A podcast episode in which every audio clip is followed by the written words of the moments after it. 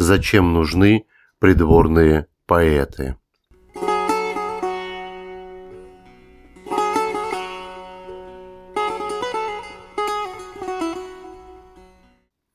Наверное, ни для кого не секрет, что есть творческие люди, в частности поэты, которые обласканы властью, тем, которые прощается очень многое, тех, кого кормят, поят, возят за государственный счет.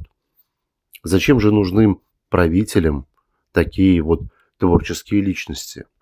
Иногда любящие народом, иногда презираемые народом, но, как правило, в каждой культуре они есть. И здесь и Сальери, который был придворным композитором, здесь и Александр Сергеевич Пушкин, который писал по заданию царя, здесь и Иоганн Себастьян Бах, придворный музыкант, и многие другие. Но история сохранила еще очень давние, давние события, в которых придворные поэты играли немаловажную роль, и легенды до сих пор тревожат сердца и умы множества людей.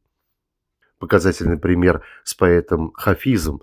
Э, я думаю, что очень многие в России слышали эту песню, и когда мы на землю вернемся, мы обратно согласно Хафизу. Очень популярная в свое время была опера «Юнона и Авось». Так вот, очень давно он написал такие строчки, когда турчанка из Шираза начнет любовную игру, за родинку ее отдам я и Самарканд, и Бухару. Современные женщины воспринимают это как гимн любви, когда мужчина готов за родинку женщины отдать два крупнейших города. Однако в истории это выглядело немножко по-другому. Сам Хафиз был достаточно бедным поэтом, как многие поэты, поскольку зарабатывал исключительно своими словами. Не умел, наверное, ни строить каналы, ни дороги, ни торговать, но ходил и рассказывал стишки. И когда он сочинил вот этот вот стих, он был вызван к царю, потому что слава о нем пошла э, достаточно далеко. Тогда царствовал Тамерлан. И Тамерлан начал его допрашивать, что за дела, и как, и почему, и зачем, и вообще, что это такое. Когда поговорил с Хафизом, он подарил ему и халат, и обеспечил, и сделал его придворным поэтом. Какой же смысл был в действиях царя? Естественно, что э, не любовный, поскольку не было у Тамерлана желания, я так понимаю, восхищаться поэтическим слогом.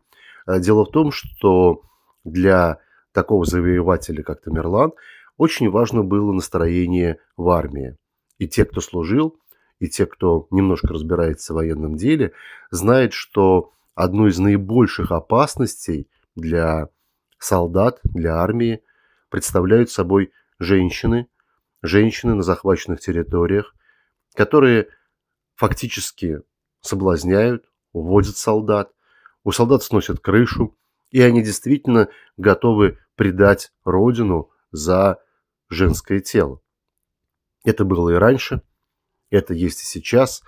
Всякий правитель должен заботиться о моральном, как говорят, духе своей армии. Так вот, смысл этого стихотворения был не в том, что из-за любви человек готов пожертвовать городами, а в том, что Хафиз очень точно указал на действующие лица. Турчанка из Шираза. Шираз – это очень крупный административный центр на юге Ирана, то есть фактически окраина империи Тамерлана, этот стих донес до царя важную информацию, что там солдаты могут предать своего правителя, поскольку женщины на юге Ирана начали уже действовать в интересах своего народа, своего иранского народа. И опасность действительно существовала. И для этого были и нужны придворные поэты, для того, чтобы донести до ушей государя те опасности, как говорят сейчас реперные точки, которые существуют в обществе, и в частности среди военнослужащих, солдат. В принципе, это осталось до сих пор, когда мы слышим военные марши, когда мы слышим патриотические песни, когда мы слышим некоторые убеждения с телевизионных экранов, таких придворных поэтов. ну сейчас уже их называют ведущими, которые внушают определенные мысли с одной стороны, а с другой стороны собирают мнение народа и доносят до царя. Поэтому, конечно, придворные поэты нужны, и их будут оплачивать. Иначе как узнать, где тебя изменяет армия и с кем?